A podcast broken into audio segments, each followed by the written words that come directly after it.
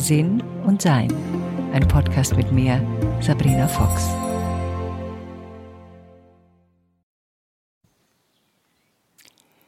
Die berühmte Intuition. Das war für mich ein Buch mit sieben Siegeln. Ich dachte immer, ich hätte sie verloren und müsste sie irgendwie wiederfinden. Das war ein Prozess des, ja, ein bisschen lernen wollens eigentlich. Ich dachte, das ist wie Klavierspielen. Da sitzt man vor irgendwas, was man nicht kennt. Das hat ein paar Tasten in Schwarz und Weiß. Und da muss mir jemand beibringen, wie ich da drauf drücke. Und das muss ich lange, lange üben. Ja, und dann irgendwann einmal kommt eine nette Musik raus. Ja, so ungefähr, glaube ich, habe ich mir das vorgestellt. Und dann dachte ich auch, dass es manche Leute gibt, die da sehr viel mehr Talent haben, die da besser drin sind als ich, die das einfach von Haus aus schon können, wie Leute mit einem guten Gedächtnis vergleichbar. Und Mai, ich habe halt kein gutes Gedächtnis und eben auch keinen Zugang zu meiner Intuition. So war das damals. Ich habe Leute bewundert, die einen Zugang zur Intuition hatten. Und das war so, dass ich gedacht habe, die wissen mehr. Das war ein Gefühl von Weisheit, mehr Wissen, Sicherheit, all diese Dinge, die ich nicht hatte. Und ich dachte auch, dass sich so eine Intuition dauernd meldet also mir sagt, was ich zu tun habe. Jetzt ruf die Person an, jetzt mach die Aufgabe fertig, jetzt kümmere dich darum. Also so ein ja, Eltern fast die einem dauernd sagen wollen, was man denn zu tun und zu lassen hat. Jetzt putzt dir die Zähne, jetzt, jetzt räum hier auf, jetzt mach deine Hausaufgaben. Also so ein bisschen hatte ich mir meine Intuition vorgestellt. Und natürlich mit dem Ergebnis, dass ich keine Probleme mehr in meinem Leben habe. Das ist ja die ganze Idee von Intuition für mich damals gewesen. Ich weiß und kenne die Zukunft. Und ich weiß und erkenne Menschen. Menschen, die mir gut tun, Menschen, die mir nicht gut tun. Also gerade damals in meinen ersten beruflichen Jahren oder überhaupt viel in meinem beruflichen Leben hatte ich den Wunsch, mit Leuten zusammenzuarbeiten, die offen und ehrlich sind und auf die ich mich verlassen konnte. Es war überhaupt so ein Wunsch, mich auf Leute verlassen zu können und ich habe erst viel später herausgefunden, wonach ich mich wirklich sehnte, war mich auf mich selber verlassen zu können. Und das konnte ich eben nicht, weil ich hatte damals zu oft Ja gesagt, wenn ich Nein sagen wollte. Ich war damals noch beschäftigt, Eindruck zu machen. Und ich wünschte mir eine Sicherheit. Und das ist häufig so, wenn wir als Kind diese Sicherheit nicht erfahren haben, dieses zurückfallen können und da ist jemand. Ich habe schon mal einen Blog geschrieben über die Vorteile einer unglücklichen Kindheit und es hat natürlich auch alles Vorteile, in einer Kindheit aufzuwachsen, in der sowas gefühlt nicht wirklich stattfand. Also väterlicherseits hauptsächlich. Aber trotz allem hat es natürlich den Vorteil, dass man sehr schnell sehr selbstständig wird und sehr schnell weiß, dass da halt niemand ist, wenn es brennt und da muss man das halt irgendwie selber handeln lernen und das klappt ja dann auch. Man lernt ja auch daraus. Ich habe in meinem Buch Die Sehnsucht unserer Seele ein bisschen was geschrieben zum Thema Intuition und wie wir sie verlieren. Und das würde ich jetzt einfach vorlesen, weil dann, da steht es ja schon. Es passiert nicht selten, dass wir in der Kindheit beginnen, uns von den Empfindungen des Körpers abzuspalten. Und das ist ja das, was so spannend ist, dass unser Körper ein wichtiges Instrument unserer Intuition ist. Also wir wissen, dass bei dramatischen Erlebnissen das Gehirn bekanntlich in eine Schockstarre geraten kann und sich von den Wahrnehmungen des Körpers abspaltet, weil er eben die Ursache dieses Unwohlseins ist. Wie nicht unüblich bei Kindern von Alkoholikern war ich viel zu sehr beschäftigt damit, mich abzusichern. Trinkt mein Vater zu viel und muss ich mir Sorgen machen? Wird heute noch etwas passieren oder bleibt es ruhig? In einer späteren Therapie erlaubte ich mir zu erkennen, dass ich viel Zeit meiner Kindheit in einer Art Terrorgefühl erlebte. Wenn ein Kind sich in seinem ursprünglichen Zuhause nicht sicher fühlen kann, weil es dies als gefährlich erlebt, es ist ein langer, langer Weg, diese Sicherheit neu aufzubauen. Außerdem, und das ist mir eben auch passiert, verliert man die Innenreflexion. Alle Antennen gehen nach außen und man lernt zu beobachten, sich eventuell in Sicherheit zu bringen und versucht, die anderen Familienmitglieder zu schützen. Aber das ist eine Aufgabe, die jedes Kind überfordert. Die Aufmerksamkeit nach außen wird extrem geschärft, was natürlich auch Vorteile hat, aber eben auch den Nachteil, dass man sich kaum richtig erspürt. Und da kommen wir jetzt, warum das Erspüren so wichtig ist. Es ist deswegen so wichtig, denn wenn wir uns nicht wahrnehmen, dann bemerken wir auch nicht die Zeichen, die uns der Körper schickt. Wir konzentrieren uns nur auf unseren Kopf, unseren Verstand. Wir erfahren uns nicht in unserer Gesamtheit. Wir merken nicht, wenn in einer Sinfonie die Hälfte der Instrumente verstimmt ist oder gar nicht erst mitspielt. Also der Körper lügt ja nicht und er gibt uns klare Zeichen. Angespannte Rückenmuskeln zeigen uns, dass wir gestresst sind. Müde Augen signalisieren, dass wir eine Pause brauchen. Wenn unser Körper unruhig wird, will er sich wahrscheinlich bewegen. Doch wenn wir uns jedes Mal bei der Notwendigkeit einer Pause, die uns der Körper signalisiert, einen doppelten Espresso reinschütten oder zur Entspannung eine halbe Flasche Wein brauchen, dann haben wir unsere Verbindung zu diesem wichtigen Instrument und Ratgeber verloren. Der Körper zeigt uns eben auch durch Gefühle, dass wir gerade unsere Intuition ignorieren. Also immer wenn ich merke, dass sich in meinem Körper eine gewisse Schwere ausbreitet, schaue ich nach, wo die herkommt. War es ein Gedanke, den ich gedacht habe? War es ein Erlebnis, das mir gerade Schwere vermittelt? Oder habe ich etwas von anderen aufgeschnappt? Der Körper, unser Verstand und unser Gehirn, dies in ein harmonisches Zusammenspiel zu bekommen, ist in unserer Zeit nicht wirklich leicht, weil wir sind in einem Zustand, in der der Verstand ja, nicht selten die Zügel übernommen hat. Ich liebe meinen Verstand und ich denke gerne alles durch. Aber das ist nur ein Handwerkszeug von mehreren, die ich habe. Das andere Handwerkszeug ist, wie sich das anfühlt. Wenn ich etwas denke, wenn ich mir etwas vorstelle, wenn ich irgendwie auf irgendwas reagieren möchte und da kommt die Intuition ins Spiel. Also wenn wir unsere Intuition mehr wahrnehmen wollen, weil das ist eigentlich alles, was es ist, die ist immer da. Die ganze Zeit. Sie hat aber auch nicht immer was zu sagen. Also wenn alles gut läuft, wenn wir nett unseren Weg gehen und so angenehm vor uns hinschwingen, dann kommt die Intuition nicht und sagt uns dauernd, dass irgendwas nicht stimmt, weil es stimmt ja alles. Die Intuition kommt aber dann hoch, wenn wir merken, hm, da muss ich jetzt auf irgendwas aufpassen. Und manchmal gibt die Intuition auch auf. Also wenn unser Körper uns irgendwie fünfmal sagt nach dem Vorstellungsgespräch, dieser Job ist nichts für mich, und wir aber aus Sorge um der Zukunft willen, aus nicht das Gefühl haben, überhaupt entscheiden zu können, aus irgendwelchen Gründen trotzdem Ja sagen zu diesem Angebot, dann kann es sein, dass die Intuition dann einfach sagt, okay, dann lassen wir das jetzt und still wird.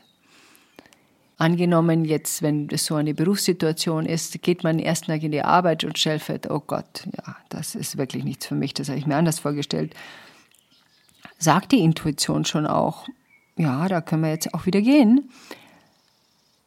Und dann kommt der Verstand ins Spiel, wo es häufig heißt jetzt in diesem Beispiel, nein, du kannst jetzt nicht gehen nach einem Tag, wie schaut denn das aus? Und was werden die Leute von dir denken, nein, also das probieren wir jetzt mal. Und vielleicht gefällt es dir ja, obwohl du tief in dir weißt, das gefällt mir nicht, das wird mir nie gefallen. Und natürlich gibt es auch Ausnahmen, wo einem etwas dann Spaß macht, aber das sind dann Sachen, wo die Intuition in der Regel auch nicht sagt, weil die Intuition ja unsere Seele, unser wirklich waches Bewusstsein ist und die erkennt dann schon, ah, das ist gut für mich, dass ich das mache, weil davon lerne ich was und da erfahre ich was und da kann ich mich weiterentwickeln und da wäre ich wacher in dieser Situation. Oder ob unsere Intuition weiß, da wiederholen wir etwas, was wir eigentlich nicht mehr machen wollen. Und jetzt machen wir es halt wieder, weil wir unsere Lektion, unser eigenes uns gegebenes Versprechen noch nicht einhalten können. Das passiert dann schon irgendwann einmal und wenn wir das halt fünfmal machen, dann machen wir es halt fünfmal. Irgendwann kapieren wir schon. Ich höre zu 95 Prozent auf meine Intuition und 5 Prozent eben nicht. Meistens dann, wenn ich eine Art Verpflichtung verspüre, etwas, was ich versprochen habe. Ich bin gern jemand, der hält, was er verspricht, und wenn sich dann andere Situationen auftun, wo ich merke, das kann ich nicht einhalten oder das möchte ich nicht einhalten oder mein Körper sagt mir, das halten wir jetzt nicht ein, dann fällt es mir manchmal schwer, wirklich diesen Schritt zu gehen. Und ich habe ja noch Zeit, ich kann es ja noch lernen. Ich habe ja schon viel erreicht in der Richtung, aber diese 5% sind ein bisschen hartnäckig. ein bisschen arg hartnäckig, aber das geht schon irgendwie.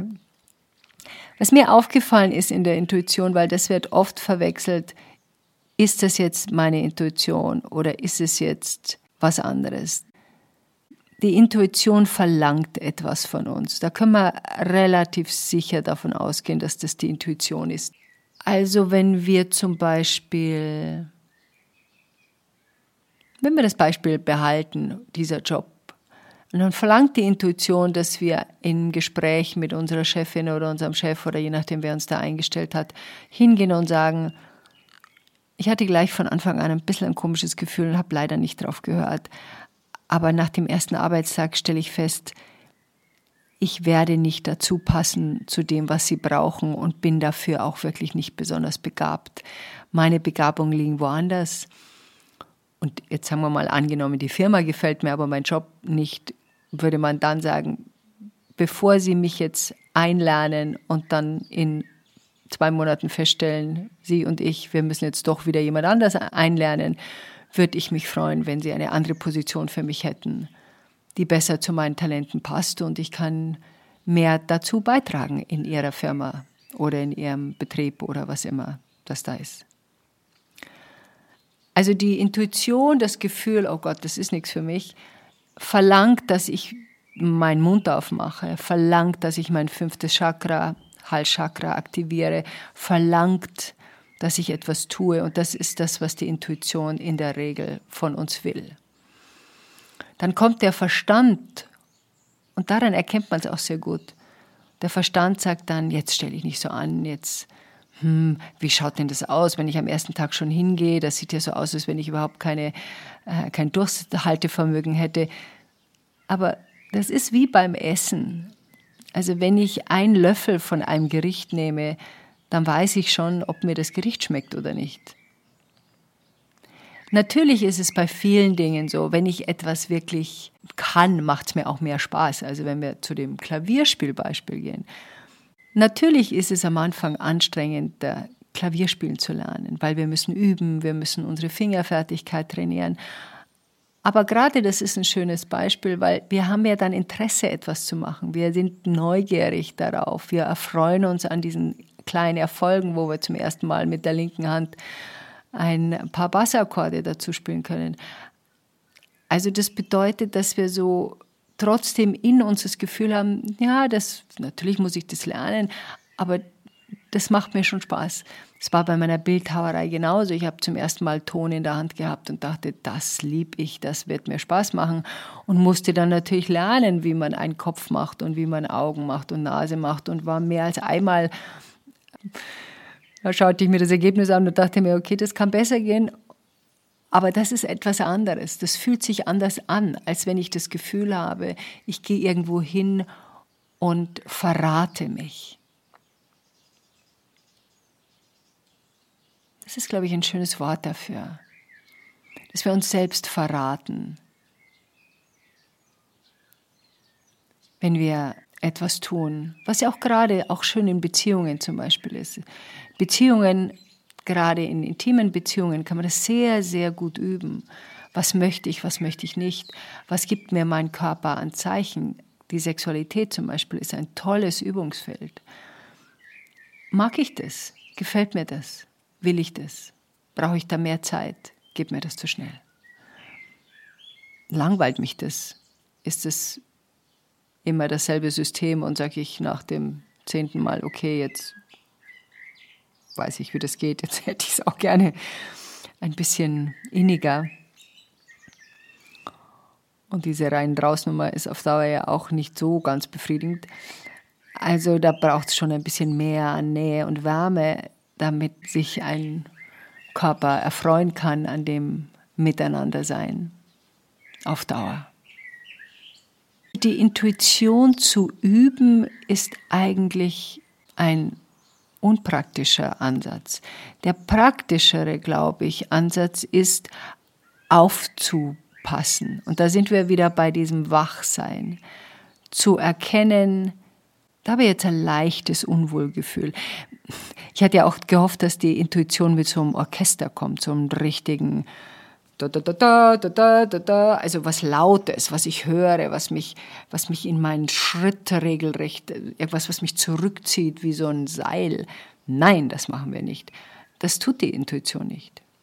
Weil die Intuition will uns beibringen, wacher, sensibler und aufmerksamer zu sein. Und die kommt natürlich nicht mit so einem Krachgedöns daher, sondern sie will uns ja sensibler und wacher haben. Also wir selber wollen uns sensibler und wacher haben. Das heißt, das sind sensible, kleine Gefühle des Unwohlseins, die wir an uns entdecken. Und was tun wir damit, wenn wir sie entdecken? ah, unserem Verstand wirklich nachzuspüren, was der dann gleich macht und sagt. Ist es so ein Automatismus, dass unser Verstand sagt, nein, das war doch nicht so, und hm, nein, wir müssen doch und ah, wo es dann diese Abers und Müssens und was es sonst noch gibt an Unterdrückungsworten, damit wir nicht auf die Intuition hören. Dieses Erforschen, wenn unsere Intuition uns was gesagt hat und wir haben es nicht gemacht zum Beispiel, also meine berühmten 5 Prozent, und dann passiert irgendwas oder dann merken wir, ah, hätte ich doch, das auch wieder wahrzunehmen und zu sagen, ja, da hat mich meine Intuition darauf hingewiesen.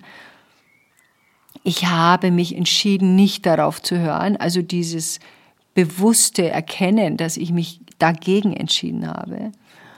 Und ah, vielleicht passe ich das nächste Mal mehr auf, um mich dafür zu entscheiden, weil eben die Intuition etwas fordert und den Verstand auch mit einzubeziehen, zum Verstand auch zu sagen, Schatzel, so rede ich mit meinem Verstand, Schatzel, du hast gemerkt, da hast du dich gegen die Intuition entschieden und ich habe dann dir zugestimmt, also ich als Gemeinwesen mit allem Körper, Geist, Seele, Gefühlen, habe mich dann dagegen entschieden auf die Intuition zu hören. Lass uns doch gemeinsam schauen, dass wir mehr auf die Intuition hören, denn wie wir jetzt gerade gesehen haben, wäre das praktischer gewesen und hätte unser Leben erleichtert. Und dieses Zusammenspiel ist einfach sehr spannend. Und wir dürfen nicht vergessen, wir sind nun mal am Leben. Das ist eine menschliche Erfahrung. da gibt es halt Sachen, die mal passieren. Es ist ja ein, ein Wachheitsprozess und da sind wir halt alle mittendrin, je nachdem, wie viel Interesse wir daran haben. Und dann können wir es ja mehr unseren Fokus darauf legen. Die Intuition. Kein Buch mit sieben Siegeln. Vielleicht eins mit einem. Mein Körper sagt mir, wie es mir geht. Meine Gefühle sagen mir, was da mein Zustand gerade ist. Und mein Verstand ist ein wunderbares Instrument der Analyse, muss aber genau wissen, wo der Platz ist. Hinter der Seele. Hinter dem Körper. Viel Spaß beim Erkennen der Intuition. Enjoy life. Weitere Informationen über Sabrina, ihre Bücher und Online-Kurse findest du auf sabrinafox.com und sinnsucher.de.